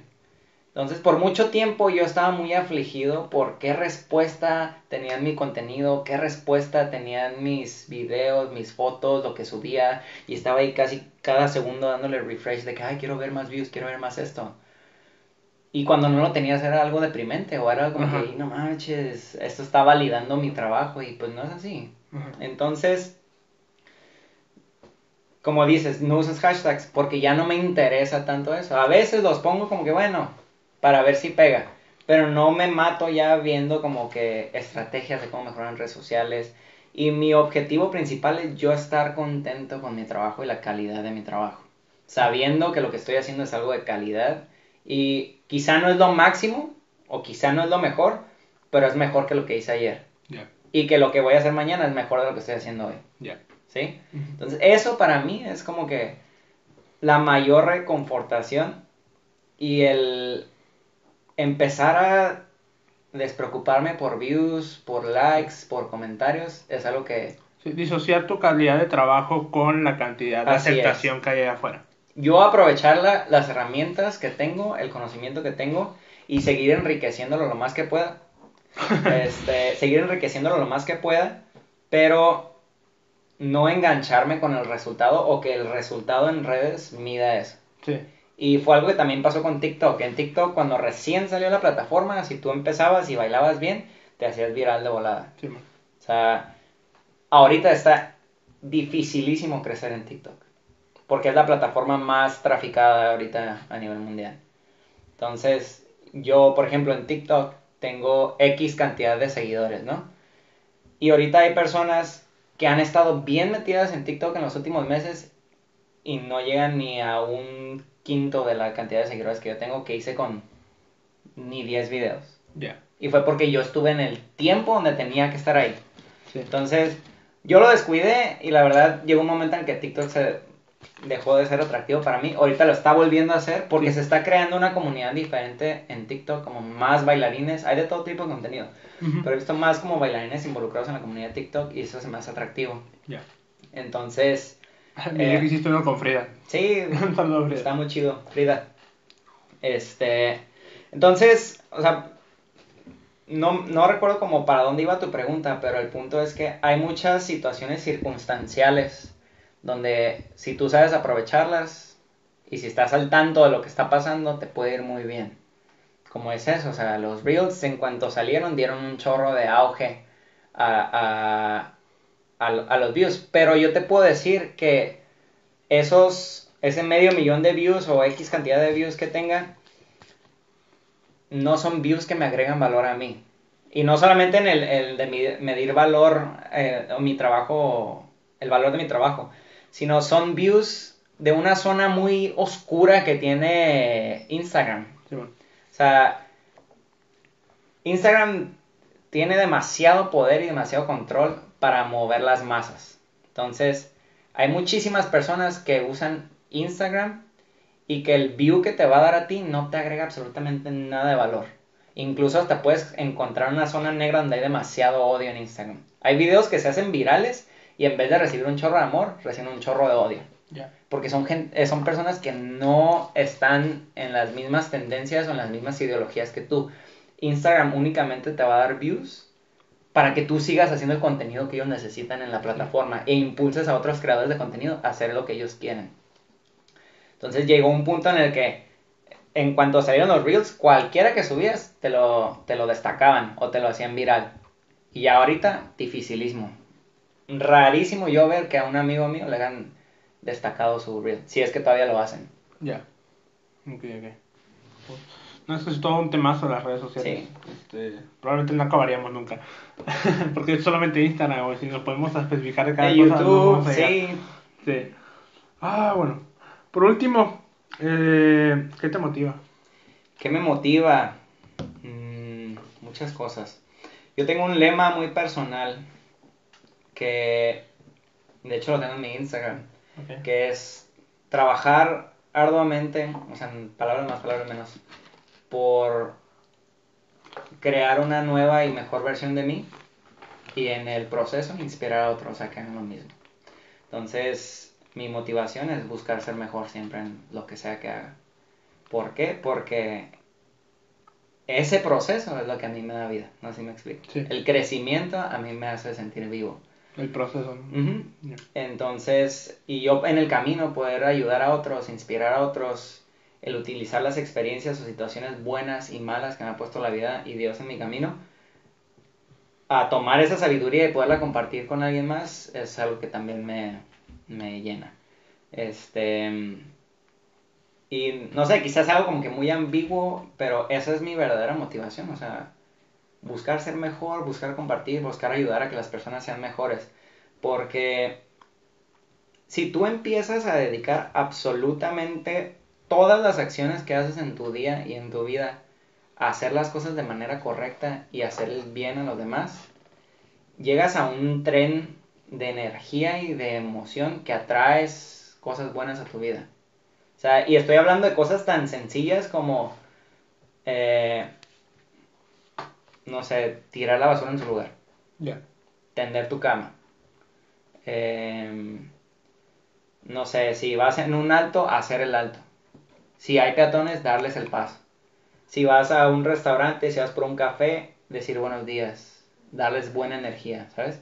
Sí. Porque si empiezas con las cosas chiquitas, uno pensaría es que lo más grande o lo, es lo más difícil. No, porque ahí está tu, tu energía concentrada. Pero en lo que te cuesta son las cosas chiquitas, ¿sabes? Como que hacer las cosas chiquitas, hacerlas bien, con buena intención y buscando, sabiendo qué es lo correcto, después las cosas grandes se hacen bien fáciles. Y las, las oportunidades y, y todo llega solito. Créeme, el lugar en el que estoy ahorita eh, es algo que jamás hubiera planeado yo.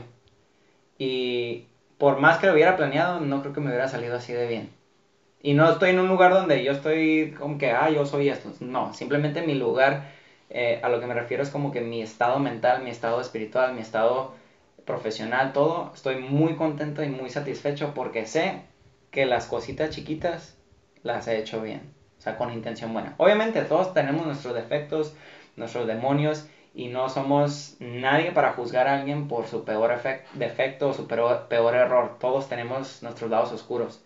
Pero el saber que cada acción que haces está orientada a hacer algo bien o hacerlo de la forma correcta, a veces aunque te cueste más, sea, si está la fila para meterte los carros aquí, ya están todos formados ahí y tú te tienes que ir a formar hasta acá, porque así es como es, pues, ¿qué es lo correcto, no? Sí. O sea, y ese es como que también un principio, una ideología que tengo yo que nos hace falta como sociedad y como mexicanos. En el momento en el que el mexicano aprenda a, o entienda que hacer lo correcto tiene más valor que hacer lo que le beneficia al mismo, nuestra sociedad va a cambiar increíblemente. ¿Qué es lo que hacen sociedades de élite, no? O sea, eso ves en los alemanes, ves en ciertas...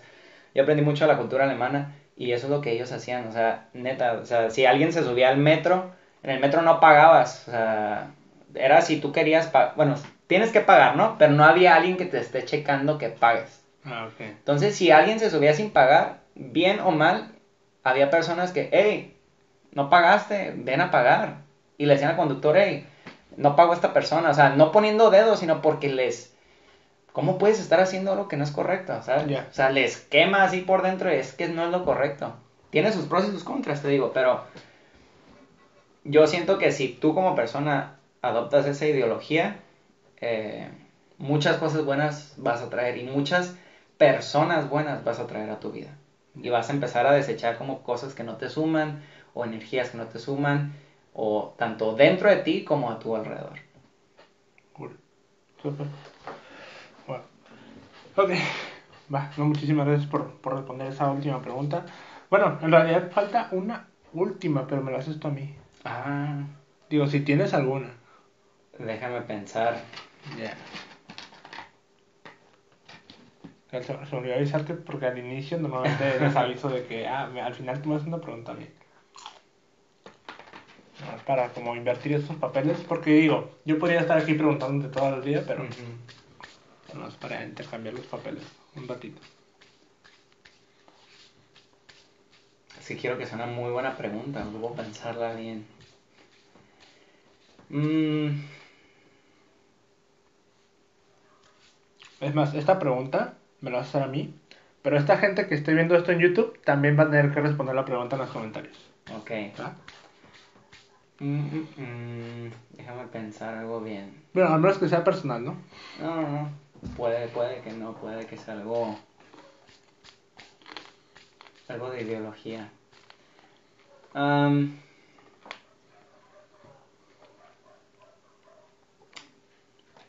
A ver, es, es algo quizá un poquito simple porque no, no venía preparado realmente para eso. Sí me acuerdo que hacían eso, pero nunca lo pensé. Ah, ¿Qué crees tú que es las, o sea, entendiendo un poquito el contexto del programa y de todos los invitados que ya has traído, Sí. ¿qué, qué percepción tienes tú de que es la mayor o la cosa que más aflige a la comunidad de aquí? ¿De Tijuana? Ajá, ¿y cómo lo solucionarías? Ok, ¿qué es lo que más está afectando? Sí, lo que más, lo, lo que tú sientes, o sea, no digo que esté mal o bien la comunidad, Ok. sino de, todos tenemos oportunidades y áreas buenas y áreas de oportunidad, ¿no? Ajá. Entonces, dentro de las áreas de oportunidad que ves tú en la comunidad, y co- como comunidad, no como individuos o como líderes o lo que sea, pero co- como comunidades, no sé si has tenido la oportunidad de como convivir en otras comunidades, este, ¿qué es lo que ves tú que hace falta en esta comunidad o que le está pegando y que cómo crees que se sol- solucionaría? Ya. Sí, te sigo. Ah, mira, yo creo. Uf. siento que hay, hay ego. Hay mucho ego por diferentes situaciones. Por ejemplo, no sé, imaginemos que alguien quiere iniciar clases y hay un ego detrás del- de la comunidad que a lo mejor no quiere apoyar a esa persona que está iniciando a dar clases o que quiere iniciar a dar clases porque dice, no, pues ese, ese no ha logrado nada, no ha hecho nada, ¿no? Eh, pero en vez de, no sé, siquiera ir a apoyar, o sea, yo siento que, que eso es lo que hace falta un poquito. No se apoyan los proyectos o las iniciativas que están intentando eh, sobresalir o intentar saberse conocer porque hay mucho ego en la comunidad. Y ya independientemente de la comunidad, estoy hablando Ok. de la sociedad en general, ¿no? Es, es un problema social, ¿no? ya no tanto de la comunidad, porque está, por ejemplo, lo que comparan mucho al mexicano con, con la mentalidad de cangrejo, Ujú. ¿no? De que alguien quiere, un cangrejo quiere salir y ahí van todos a jalarlo para abajo, ¿no? Para que no se vaya. para que no se vaya. Ajá. Entonces siento que, que está sucediendo mucho esto en general. Eh, porque, por ejemplo, algo que estoy aquí platicando con, con Jesús Mosqueda es que la comunidad tiene como sus claros oscuros. O sea, como que a veces está muy unida y a veces está como cada quien en su rollo. Y pasa este tipo de situaciones en las que sale un proyecto y no, no, no se apoya o no se le comparte, no se le difunde, no nada, ¿no? Que por ejemplo, cuando yo saqué este, este podcast, no, no tuvo la atención o el apoyo, digamos, tan fuerte, al menos en redes sociales, como de, ah, esta persona está haciendo esto, ¿no? Que igual se comprende porque, por ejemplo, Madera me comentaba también que a veces uno no conecta con la, con la persona que está haciendo el proyecto y como tal no la apoya por eso mismo, porque no hay una conexión. Pero, por ejemplo, ese tipo de proyectos, creo yo, ese es para un bien general, ¿no? Eh, el hecho de que tú estés aquí compartiendo algo, que venga Madera a compartir algo, que Jesús Mosqueda a compartir algo, o sea, es un beneficio que todos tenemos el que tenga, tengamos eh, esto guardado, respaldado para escuchar a estas personas, ¿no? Creo yo. Entonces sí, siento yo que más que nada es, es un problema de ego, el, lo, que esté afectando a, a, la, a la, ¿cómo se dice? A la comunidad. Pero también, o sea, algo que, o sea, ¿cómo lo solucionaría yo, por ejemplo? es que uno, uno tiene que empezar a concientizar este tipo de situaciones. Cuando tú no te das cuenta de que hay un problema, difícilmente vas a atenderlo, lo vas a intentar resolver, ¿no? Porque crees que todo está bien. Entonces, hasta que no te dicen, ah, esto es un problema, no es como que, ah, lo tengo que ir a solucionar. O yo soy parte de ese problema y no me he dado cuenta, ¿no?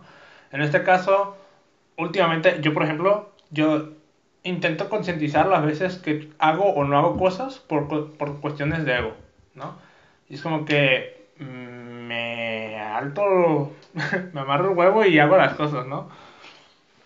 Cuesta mucho, por ejemplo, esto se lo dice a Jesús Mosqueda a, en redes sociales, salió podcast de Está Bueno, ¿no? sí, te dice, sí, sí, creo que sí lo ubico, es el de Gustavo y... Gustavo, Alex, Jesús Mosqueda de la Rada. Y, y dije, y fue como que seguido de que yo saqué este podcast. Entonces fue como que, oh, o sea, ¿qué está pasando? ¿No? Sentí yo ego de riña con ese otro podcast. Pero fue como que es que no debería de. O sea, en vez de sentir una riña con, debo apoyar ese movimiento, eso que está intentando hacer ellos, ¿no? Y como tal, sí, me puse a ver el contenido, subí una, una historia de que hey, estoy viendo el contenido para que lo vayan a apoyen o vayan y lo vean, ¿no? Está chido y me gustó, de hecho. Este, está muy bueno todo lo que intentan compartir ahí. Pero te digo, primero te tienes que dar cuenta lo que está sucediendo internamente tú el por qué sientes X o Y cosa a, a lo que está intentando lograr o, o, empezar otra persona y intentar ser parte de la solución también, ¿no? Es lo que yo creo, o es lo que te digo en base a mi experiencia, ¿no? Y también a lo que estaba escuchando aquí con la, o compartiendo con, con los invitados. Eso sería lo que yo diría a esa pregunta. Te volteo la pregunta, ¿tú qué opinas? Eh, dijiste una palabra muy importante que se llama ego. Y el ego se manifiesta de muchas formas diferentes que a veces ni siquiera lo identificamos de que, ah, esto es ego, ¿sabes? O sea, yo estar aquí es ego. Ok. Eh, em, yo usar esta playera, yo traer este estilo es ego, ¿sabes? O sea, entonces el ego se manifiesta de muchas formas y, y a veces la más difícil de identificar es cuando tú eres el, parte del problema, ¿no? Entonces, incluyéndome, creo que sí, el, el problema en nuestra comunidad es el ego. Em, y también la, la, edad de nuestra comunidad, es una comunidad muy joven. Sí. Y que ha sido muy bien apadrinada, muy bien guiada, pero no existe todavía una mentalidad madura dentro de la comunidad. Y que primero hay que entender que es una comunidad. Sí. ¿sí? O sea, es un grupo de personas que comparten un gusto o, un, o no. Una comunidad es un grupo de personas que de cierta forma viven en conjunto, se apoyan, se ayudan a crecer y cada quien tiene un rol en, dentro de esta comunidad, ¿no? Entonces, eh, si yo me quedo sentado esperando a que la gente venga a apoyar mi proyecto, nomás por el hecho de que formo parte de esta comunidad, pues me voy a quedar sentado esperando y una o dos personas va a venir, ¿no? Sí. Yo empecé dando clases gratis. Y yo invitaba a la gente, hey, ¿no quieres venir el sábado a mi clase? Y poco a poco fue entendiendo que a veces si quieres recibir algo, pues también tienes que dar y tienes que demostrar qué es lo que tienes para ofrecer, ¿no? O sea, más de yo empezar a decir, hey, vengan a mi clase, estoy dando clases, ya entrené tanto tiempo, ya puedo dar clases. Pues yo mejor iba a las clases, ¿sabes? Yo iba a las clases de X, Y, Z, tomaba su clase, hacía lo que yo quisiera con su clase, la destruía, lo que sea, papá, papá, papá, la mataba, demostraba el nivel que tengo o el que, o sea, sea mucho o poco, demostraba el nivel que tengo y que ahí la gente decida si, si ah, mira, me gusta cómo se llama esta persona, quiero aprender algo de esta persona, ¿no? Y ya que vayan a mi clase, ya realmente me conocen. Porque te puedo decir que ahorita hay muchísimas personas que no han tomado mi clase y tienen una idea de cómo es mi clase. Sí. O sea, y ellos piensan, ah, es que la clase de Ariel es así. Porque es que así se ve el video, pero ve a mi clase. ¿Sabes cómo? Ve a mi clase y conoce cómo es mi clase. Y yo te puedo decir que he tomado clase con casi la mayoría de todos los maestros que hay en Tijuana por más lejos que me quede, por más difícil que sea, busco la forma, o al menos de hacer contacto. Hey, ¿qué onda, bro? Cuando, cuando tenga chance, ahí voy a estar. O cuando das clases, para ver cómo armo algo en mi agenda para poder ir y yo ser el primero. Y así pasó, tuve que ir yo a Mexicali para pedir, para, pues primero yo ir a, ¿sabes qué? Quiero entrenar con ustedes. Me das la oportunidad también de compartir un día, si se da chido, si no, no, yo vengo a entrenar. Y el tú dar el primer paso cambia todo. Entonces, la forma de romper ese ego es tú dejar de tener ese ego. Porque tú eres parte de la comunidad, ¿no? Y no digo tú, sino tú como con todos. O sea, empezar por ti en vez de empezar por los demás. Tú sé el factor de cambio para que esta comunidad crezca y madure.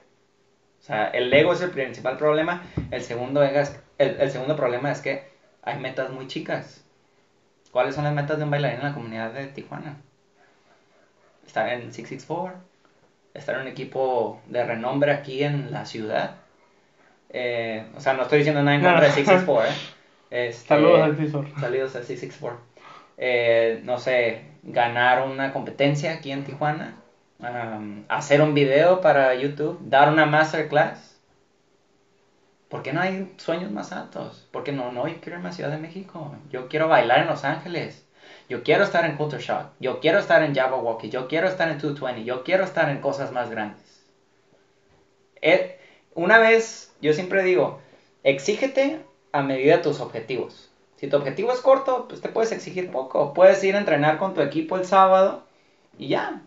Ya ese fue tu entrenamiento de baile, ¿sabes? Sí. Ya estoy bien, porque mi objetivo está chiquito. Pero quieres ser bailarín profesional, pues tienes que bailar todos los días. Tienes que ir al gimnasio tienes que entrenar, cuidar tu, alimentación, o sea, tu cuerpo, tu imagen, todo eso.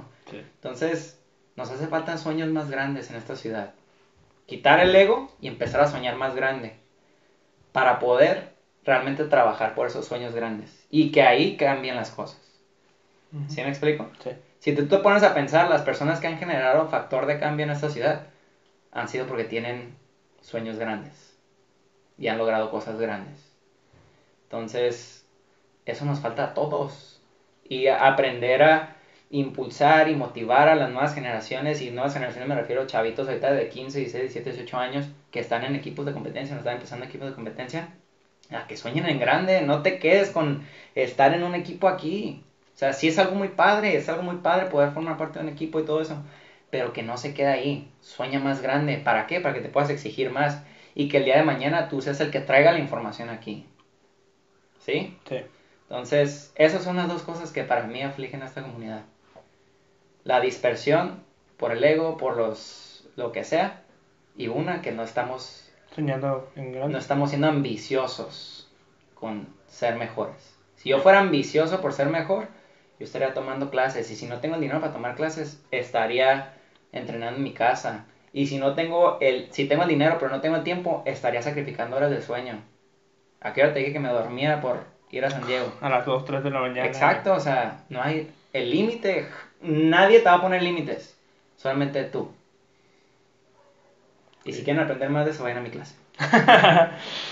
ya, bueno, muy buena, me gustó mucho todo lo que comentaste y igual muchas gracias por caerle al podcast. Y cerrando aquí. Este, fue un gustazo escucharte, platicar, entender un poquito de tu experiencia, tus conocimientos. Eh, nada, la verdad estoy muy, muy agradecido y contento con. Gracias a ustedes por la invitación. Cuando gusten, espero sea de agrado a las personas que escuchen y, y pues poder sembrar algo, algo positivo, a un motor de cambio y que ellos también sigan sembrando en otras personas eso. Totalmente, estoy seguro que sí. Por último, ¿no te pueden encontrar para que Ariel Armas en redes sociales, en la que quieras, así me vas a encontrar. Ariel Armas. Ya estás. Digo, eso es más que nada para los de Spotify. En YouTube van a ver en descripción todas sus redes sociales para que lo vean así. Excelente. Y. Gracias. ah, no, muchas gracias, Ariel, la neta. Muy contento de conectar. Digo, yo nunca he tenido la oportunidad de platicar contigo. Y estoy muy agradecido por, por que aceptaras y, y poder tener esta No, sí. experiencia. Es, es lo que te digo, el ego. Hay que quitarlo de lado. Quizá yo te hubiera podido decir, ¿sabes qué? No tengo tiempo, güey. O, ¿sabes qué? Pues yo cobro por mi tiempo, Sí. ¿sabes? Pero pues si yo quiero cambiar algo, tengo que hacer factor de cambio. Y quizá esto genere factor de cambio en otras personas. Pero sí, gracias. No, a ti. Gracias. Va, pues muchas gracias a la gente que escuchó o vio este podcast. Y pues nada, nos vemos en la siguiente. Chao. Chao, chao.